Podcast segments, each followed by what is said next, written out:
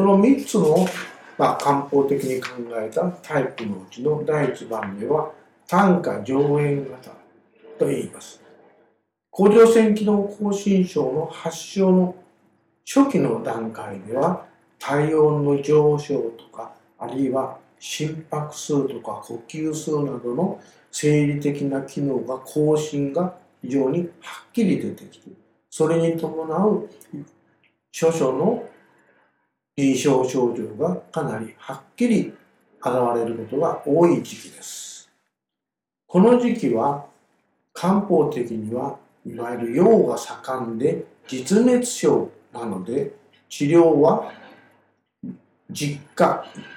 実証の熱をまあ外に排泄してで興奮を鎮める処方を用います熱は体内の人間が持っている水分質と結合して持続性で熱が下がりにくい湿熱症という漢方でいうは質と熱が結合したそういった状態が主体になりますので熱を冷ますと同時にこの高熱を体内に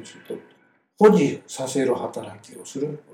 余計な水分を同時に排泄させることが大切で静熱と水分の排泄と両方同時にするような処方を用います。ここに下のを出した人のこの写真を出しました。これはいわゆる初期の湿熱症の人の舌です。熱のために絶質、この舌そのものは赤くなりますけれども、熱が持続していくとともに血液が濃縮されてきますので、いわゆる漢方的にはお血を生じて、この下の色は暗い赤色になります。鮮やかな赤色から暗い赤色に変わります。そうして、この体の中の過剰な水分によって、この絶に絶対が生じます。その熱い絶対は持続的な熱にさらされて次第に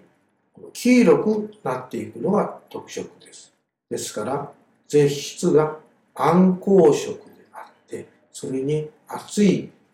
黄色い絶対がつくというのがこの時期の絶症の特徴です。えー、ここにオーレンゲドプトオーレンゲドプトという処方は体の深いところの血管とか血液が豊富な血分に湿熱があって体の深い深いところから生じる熱が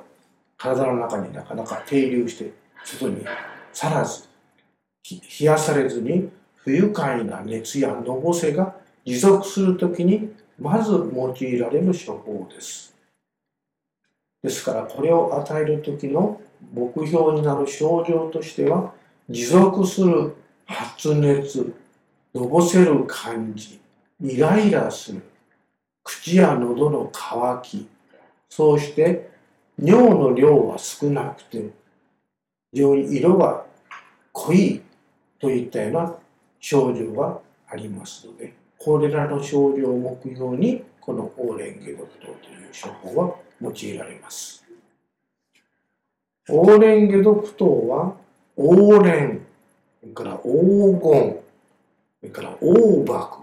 三子といった4つの薬味から構成されていますが、どれも味が苦くて強い清熱作用を持つとともに、